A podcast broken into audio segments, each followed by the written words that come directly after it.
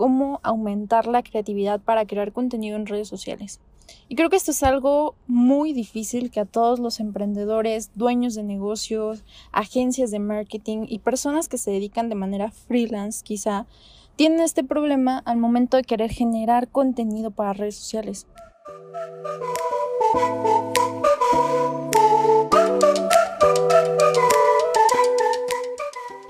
La mayoría de las personas cuando alguien publica que es community manager, social media o que crean publicaciones para redes sociales y cobran un precio excesivamente bajo, creen que realmente es muy sencillo hacerlo. Y la verdad es que probablemente o muy probablemente sea sencillo crear un diseño, sea sencillo hacer algo muy básico para llenar una cuenta de contenido, de imágenes, de videos o de lo que sea que estés pensando hacerlo. Sin embargo, la verdadera importancia o ese talón de Aquiles que la creación de contenido tiene es que debe tener un objetivo claro, debe tener un por qué, un para qué estoy publicando esto. Como ya en muchas otras ocasiones lo he comentado, todo lo que publiquemos en redes sociales debe 100% ser intencional. Lo que sea que publiques tiene que tener una intención, ya sea entretener, eh, generar interacción, que las personas se inscriban a un taller un curso que estés promocionando, lo que sea, pero tiene que ser 100% intencional. ¿Cuál es el secreto que nosotros tenemos para crear contenido de manera más fácil y rápida?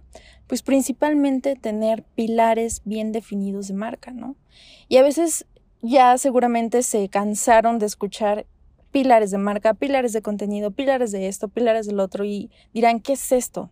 Pues los pilares de marca o pilares de contenido no son más que definir esos temas con los cuales tú vas a poder desarrollar una estrategia de contenido bien definida. ¿Cómo lo podemos hacer?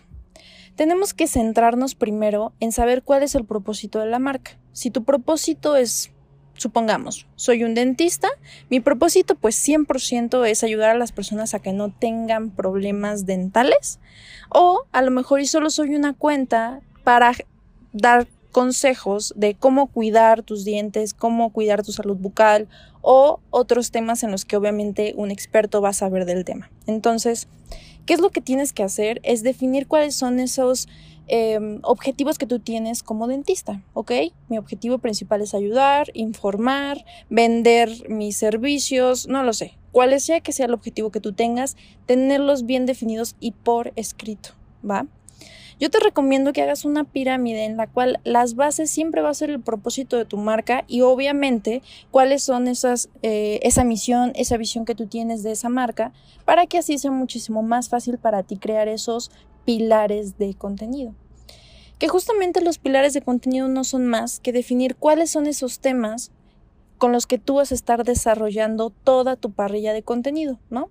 Supongamos que uno de esos pilares de contenido de un dentista es dar consejos de cuidado bucal, ¿ok?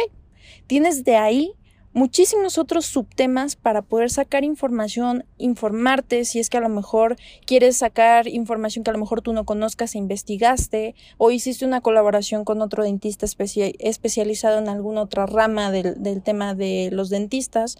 No sé, ir buscando otros temas con los cuales tú puedas desarrollar ese pilar principal de marca, ¿va?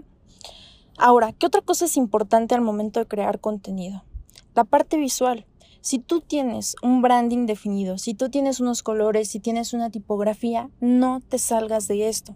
Muchas veces lo que genera más ruido al momento de crear contenido es no saber cómo ejecutar la idea y empezamos a ser demasiado creativos y hasta meter colores, tipografías, textos, eh, muñequitos, vectores, muchas cosas que a lo mejor ni siquiera se relacionan con tu marca. Tienes que ser realmente firme. Si ya tienes definidos unos colores, una tipografía, ciertos eh, conceptos gráficos que complementan tu identidad de marca, pues entonces manténlos. Esto te va a ayudar a que tu feed o tus publicaciones en cualquier otra red social se alineen con el contenido que tú estás realizando de manera continua. ¿Qué es lo que pasa cuando no es uniforme tu feed o tus imágenes o tu contenido con una identidad gráfica definida? Pierdes la atención. A lo mejor el contenido o la información que tienes dentro de esa imagen es muy buena, pero la forma en cómo lo estás representando e informando a tu audiencia no te ayuda a que generen un sentido de pertenencia con la marca. Y esto es parte fundamental al momento de crear contenido. ¿Por qué? Tienes que no únicamente ser una cuenta a la cual solamente lleguen una vez y después se vayan. Tienes que ser una cuenta verdaderamente importante y relevante para esa persona para que comience a seguirte y que de ese seguidor se convierta en una persona fiel y sea parte de tu audiencia. Es decir, que interactúe contigo, que te pregunte, que te reconozca como una persona referente del nicho del cual tú estés hablando. Es por eso que al momento de que nosotros creamos contenido alineado con todos estos puntos que ya te platiqué y aunado a esto sumas que tienes una buena identidad de marca, colores, eh, tipografías, elementos y los respetas siempre, vas a hacer que las personas al momento que vean dentro de su feed cuando entren a cualquier red social, que te sigan, que se hayan conectado contigo y vean una publicación con tus colores, con tu tipografía, con algunos vectores que sean específicos contigo, van a saber que eres tú no necesitan entrar y ver de quién es la cuenta porque ya saben que es tu cuenta, ¿no? Es por eso que es muy importante que al momento de crear contenido lo hagamos pensando con un objetivo en específico. Y es justo con lo que empezaba este episodio todo lo que crees en redes sociales tiene que ser intencional. Si no lo haces intencional, es cuando empiezas a frustrarte porque dices, estoy haciendo mucho contenido, estoy haciendo 15, 20 publicaciones, 30 historias al día, 25 reels, videos, videos en vivo y no veo nada. Esto se debe a que no estás realmente haciendo contenido que tenga una intención verdadera. Así que yo te invito a que si de verdad tú quieres crear contenido diferente, crear contenido atractivo, crear contenido que realmente enganche, tomes en cuenta todos los puntos que hablamos en este episodio y los apliques.